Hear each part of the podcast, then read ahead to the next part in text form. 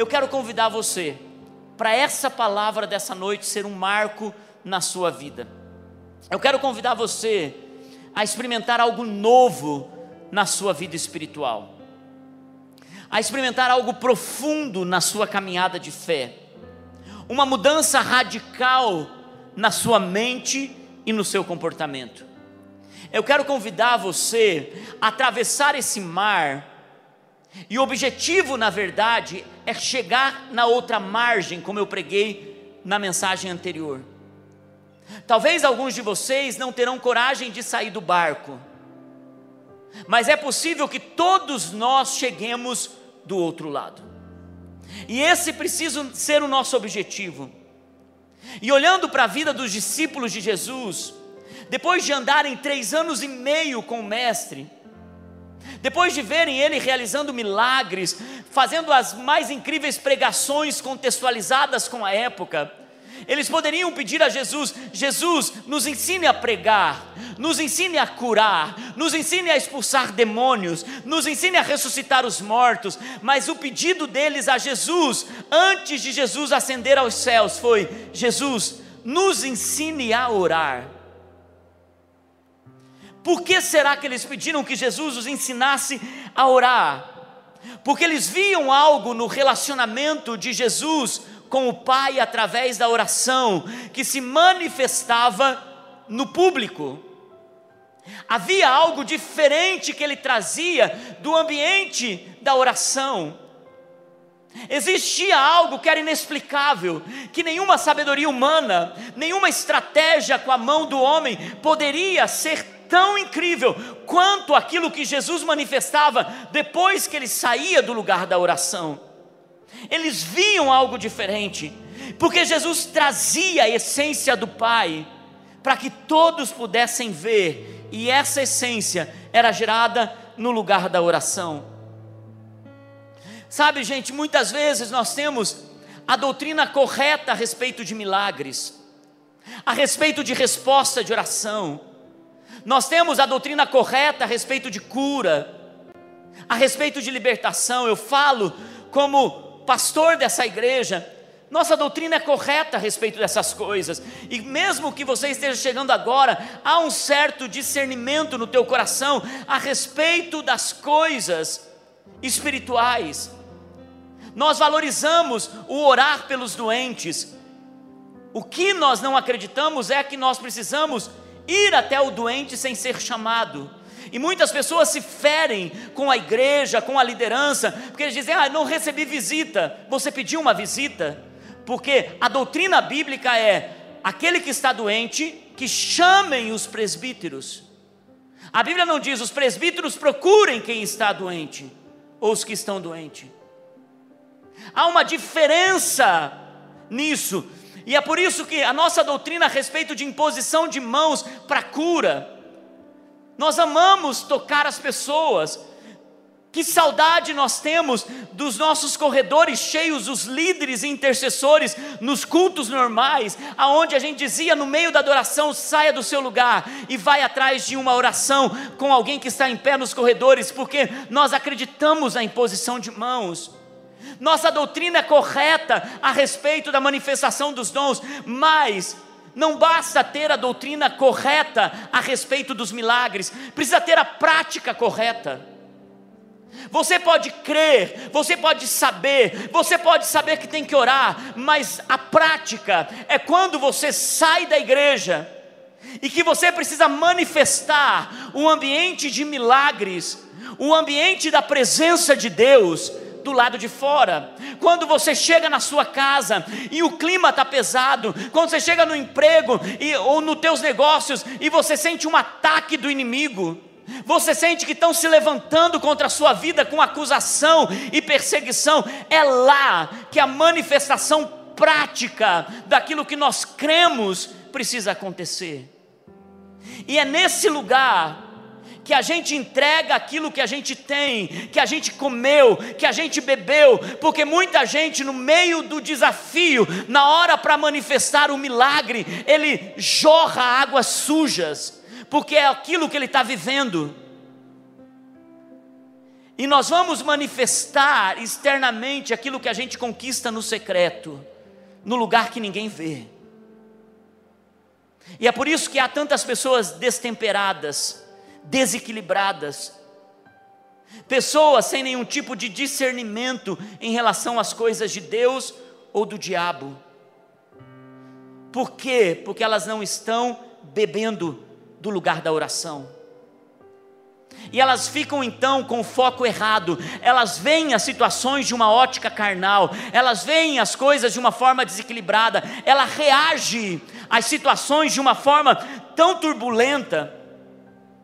E é por isso que quando nós olhamos para a palavra discernimento, é aquilo que mais nós precisamos ter na nossa caminhada com Deus. Agora, pastor, o que é discernimento?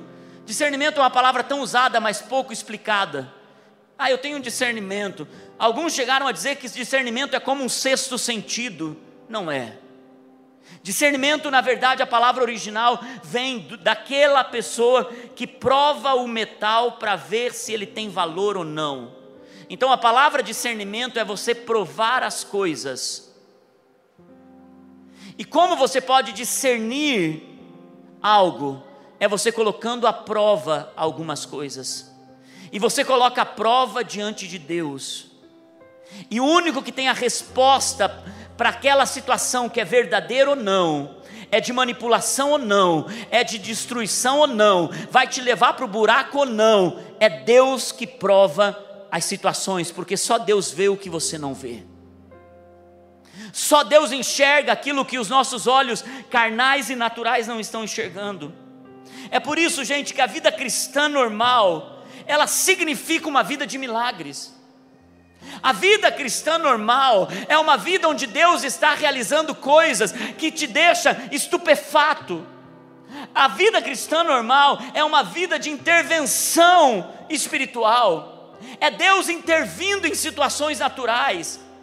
Porque quando nós não percebemos Deus intervindo, nós vamos sempre olhar para aquilo que nós não temos, ou para aquilo que perdemos.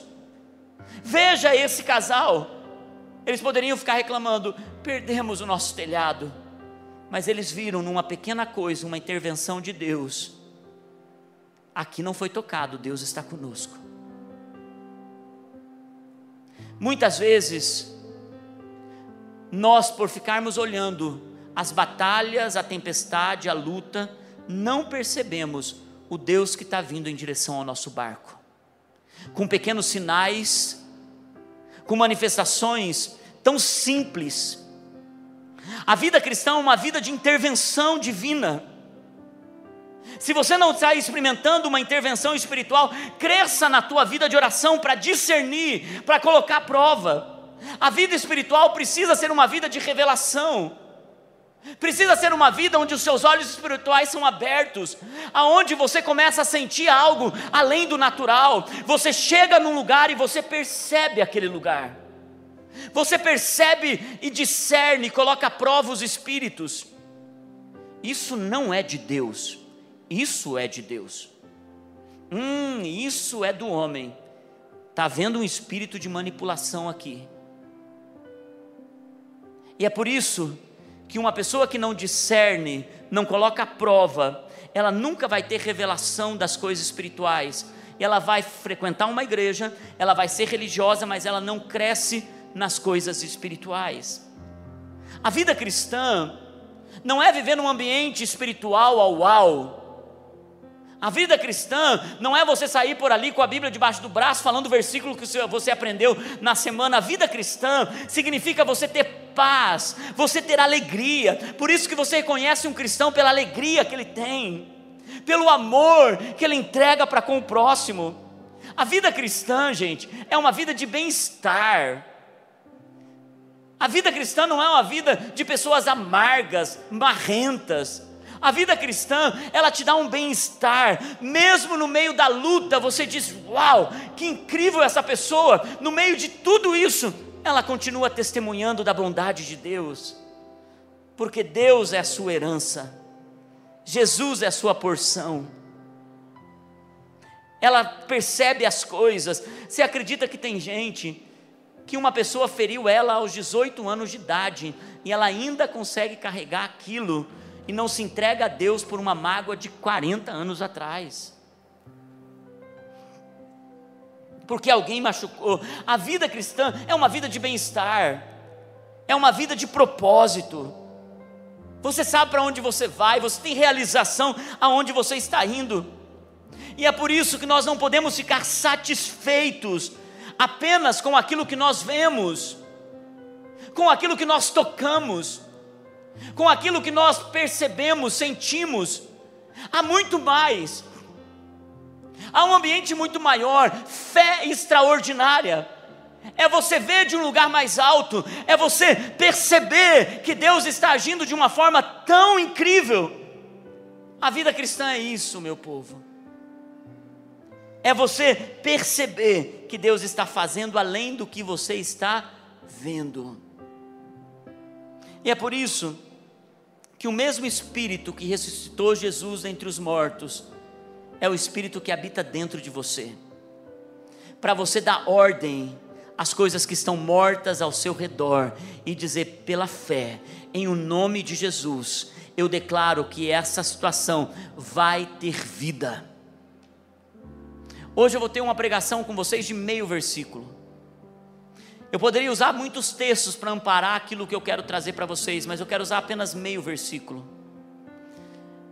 O Evangelho de João, uma carta, perdão, uma epístola de João, terceira epístola de João.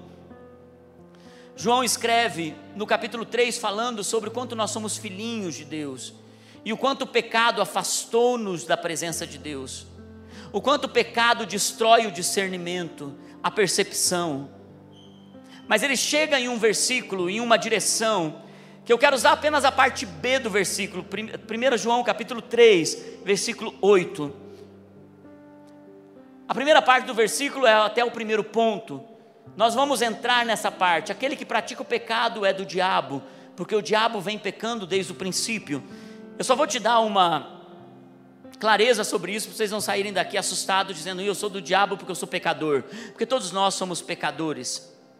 Mas aqui, quando diz, aquele que pratica o pecado, no original é uma palavra de constância, aquele que vive no pecado, aquele que se deleita no pecado, aquele que não se arrepende e persiste em continuar nas suas atitudes, é do diabo. Isso é a palavra de Deus. Os pregadores da graça dizem assim: não, isso não é. Mas a palavra de Deus diz, porque o diabo vem pecando desde o princípio. E é por isso que o Evangelho nos chama a arrependimento. O Evangelho nos chama a mudança de atitude. Aquele que era impuro, se purifique. Aquele que tinha a boca suja, limpe-se. Aquele que agia roubando, não roube mais. Aquele que destruía com a boca, agora abençoe. O Evangelho precisa ser isso.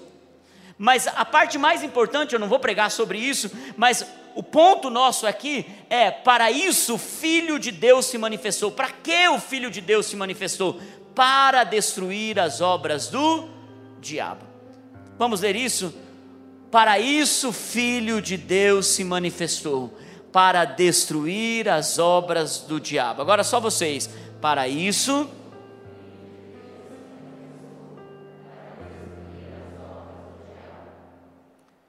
na verdade, o que nós precisamos entender é que quando nós carregamos a manifestação de Jesus, nós vamos discernir as obras do diabo agindo, manifestando, trabalhando, e nós vamos nos posicionar contra.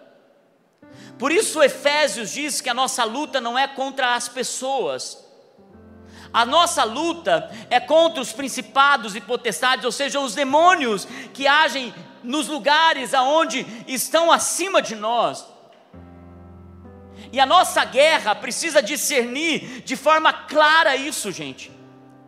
E é por isso que nós precisamos aprender a guerrear contra as obras do diabo e dá ordem àquelas, àquelas ordens, dá ordem àquela situação, dá ordem àquela obra. E muitas vezes nós não estamos percebendo que há um agir do inimigo trabalhando para destruir coisas que Deus quer construir na sua vida. Para sermos cristãos eficazes, nós precisamos viver uma vida cristã além daquilo que nós conhecemos, além daquilo que nós percebemos.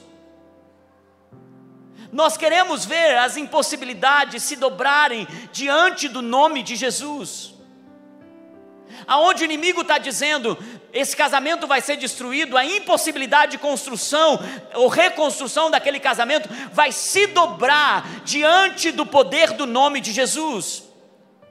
E é por isso que quando nós entendemos que uma enfermidade precisa ser quebrada a ação do inimigo, nós vamos orar de forma mais eficaz a respeito disso. Nós fomos chamados e colocados aqui para trazer a vontade de Deus para fazer aqui na terra como é no céu. Aqui na terra como é no céu. Muitas vezes nós usamos a expressão foi da vontade de Deus. Essa porta não se abriu porque foi da vontade de Deus. Nós nos acostumamos a achar que as impossibilidades são vontades de Deus. Agora eu quero dizer uma coisa para você: nós podemos orar semanas após semanas, desanimados, perguntando se aquilo era vontade de Deus ou não. Mas a vontade de Deus é que a oração de Jesus seja a nossa oração. Pai, seja feita a tua vontade aqui na terra, como é no céu. E aí demonstra que a gente precisa orar de forma correta interpretando esse versículo. Qual é a vontade de Deus no céu? Porque no céu tem doença. No céu, naquele lugar da presença de Deus, o pecado opera, o vício opera, a escravidão espiritual opera.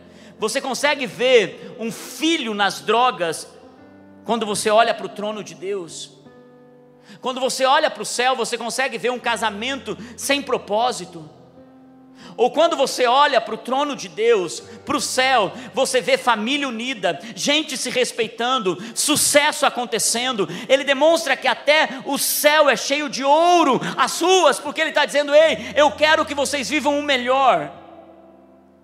E é por isso que a nossa oração, quando nós falamos assim, Senhor, por favor, eu sei que eu sou pobre, eu sei que eu sou cego, eu sei que eu sou nu, eu sei que eu não presto, eu sou um pecador, eu não mereço. A gente já chega como nada diante de Deus. E às vezes a gente fica mais tempo gastando a nossa oração dizendo o que Deus, quem nós não somos para Deus, do que dizendo quem nós somos para Deus. Nós somos amados, nós somos filhos, nós somos lavados e comprados pelo sangue do Filho de Deus. Ele deu o seu filho para morrer por nós, então ele só faria isso por alguém que ele ama. Ele só faria isso por alguém que ele deseja perto. E como a gente pode chegar depois de ter tido um encontro com Deus, com Jesus, e ainda se apresentar diante dele como alguém que não presta? Quando o sangue dele já nos purificou. E nós estamos numa luta contra o pecado, mas o pecado não nos domina mais. Nós precisamos de mais ousadia para as nossas orações, porque o diabo, as obras do diabo é manter você escravo num pecado, numa acusação e numa inaptidão. Você não se sente apto para chegar na presença de Deus e clamar por Ele.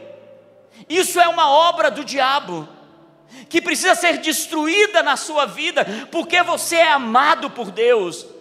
E você pode então rasgar o seu coração e dizer: Senhor, apesar dos meus pecados, o Senhor já me perdoou, e eu sei que o Senhor me ama, e como eu amo os meus filhos, eu amo as pessoas que estão ao meu redor, e eu dou o melhor para eles, mesmo quando eles falham. O Senhor me ama, e o inimigo não vai derrotar a minha vida, porque eu sou lavado pelo sangue de Jesus, e meu Deus, eu declaro que a tua vontade vai acontecer na minha vida, e essa bênção, essa resposta, esse clamor já está está ligado no céu, aqui na terra, em nome de Jesus. Irmãos, tem uma coisa que a gente precisa fazer: as obras do diabo já foram destruídas por Jesus, a gente precisa tomar posse, a gente precisa guerrear. Nós somos igreja e existimos para destruir as obras do diabo. Agora, nós não ficamos apontando para as obras do diabo, ficamos dizendo: ah, o diabo está armando isso, ah, isso é coisa do inimigo, ah, qual demônio que está agindo? É o chucaveiro, chu não sei o quê, o tranca-rua, não sei o quê, é da umbanda, da quimbanda, da simbanda, da zumba, eu não sei do que, que é. E às vezes a gente fica perguntando qual, qual é o demônio, para que isso? Se tem demônio, tem um diabo. E se tem o diabo, não me interessa quantos demônios tem. Interessa se é principado, potestade, nananana, força espiritual do mal. O que me interessa é que Jesus veio para destruir as obras do diabo. A nossa oração não é ficar guerreando, capeta sai daqui, demônio sai daqui, eu te repreendo, diabo, satanás. Nós chegamos e declaramos a bondade do céu, o nome de Jesus. Nós apontamos para aquilo que é bom e não para aquilo que é ruim. Nós declaramos aquilo que venceu e não aquilo que perdeu. Nós sabemos quem Jesus é e sabemos que o diabo já foi derrotado. Então ele arma um engano, um engodo para amarrar a nossa mente, para que a gente não tenha discernimento das coisas espirituais. E é por isso, meus irmãos, que toda cura, libertação, milagre que acontece, ainda que pareça ser para resolver um problema imediato de uma pessoa, a cura e a libertação, ela acontece para que a pessoa possa dizer: Deus é comigo. Você já viu uma pessoa liberta? Ela não fica dizendo, gente, tinha sete demônios e agora ah, eles ficavam me amarrando, me destruindo, eles faziam isso, faziam aquilo, Jesus me libertou. O que eles fazem? Eles quebram o vaso de alabastro, porque eles dizem assim: Eu era um pecador, mas Jesus é bom para mim, Ele é eterno, Ele é maravilhoso, Ele me acolheu, Ele me chamou, Ele me limpou, Ele me purificou, Ele me deu vida, bem-estar, sucesso. Nós apontamos para aquilo que Jesus fez. Toda libertação e cura é para Jesus ser glorificado na vida de uma pessoa. E é por isso que a intimidade com Deus, ela destrói as obras do diabo. Quando você vai para a presença de Deus, algo acontece. Quando você vai para a presença de Jesus, Ele transforma o seu pranto em alegria. Há uma transformação que acontece nesse lugar. A doutrina pode estar correta, mas se a prática não estiver, você não vai discernir as coisas do céu. E se o Evangelho não está causando isso em você, é porque o Evangelho precisa operar mais na tua vida. Sabe, irmãos, teve uma igreja nos Estados Unidos, a igreja do Bill Johnson, ele é uma igreja de muito avivamento lá nos Estados Unidos. E eles oraram por uma menininha que estava em estado terminal, de, eh, terminal sendo destruída por uma enfermidade, acho que uma meningite. E eles clamaram para que essa menina fosse tirada da UTI. E essa menina morreu. Era filha de um dos líderes de louvor. Muitas das músicas que nós cantamos aqui foram inspiradas pelo pessoal da Bethel. E quando essa menina morre, a equipe de adoração e parte da igreja começou a se posicionar pedindo: Senhor, ressuscita a Olive. E eles escreviam no, nas suas mãos Olive, que era o nome da menininha de dois anos, para que eles pudessem orar o tempo todo por ela. Nos Estados Unidos, diferente do Brasil, os velórios e enterros demoram mais tempo. E eles se posicionaram por alguns dias, acho que até duas ou três semanas. E eles clamavam, eles clamavam, eles oravam, eles pediam ao Senhor. Eles cantavam sobre ressurreição, eles aumentaram a fé deles. Olive foi enterrada. Quando Olive foi enterrada, a igreja se reuniu para adorar a Deus pela oportunidade que Ele deu deles crescerem em fé por ressurreição. Mas, pastor, não aconteceu a ressurreição. Eles agradeceram a Deus porque eles cresceram na coragem de crer por algo que ainda eles não tinham vivido naquela igreja.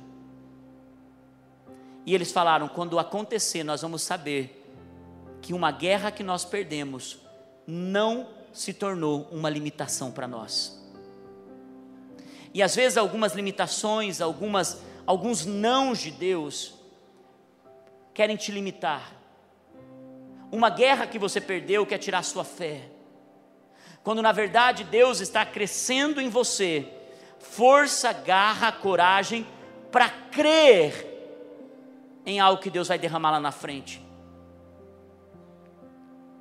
Bill Johnson também, no livro que ele escreve, Uma Mente Transformada, o poder sobrenatural de uma mente transformada, ele diz o seguinte: que ele aprendeu um segredo sobre batalha espiritual. Diz que ele estava orando com alguma, com um rapaz, um amigo dele que tinha uma causa na justiça, e por semanas eles estavam repreendendo o espírito de injustiça, os demônios que estavam amarrando aquela causa na justiça, a influência maligna sobre o juiz, diz que eles estavam orando. Diz que ele foi num culto, aqueles cultos pequenos, diz que o senhorzinho bem velhinho pregando e ele aprendeu um segredo. E para mim foi uma chave. Quando eu li isso para mim, como pastor, estou dizendo para vocês, foi uma chave.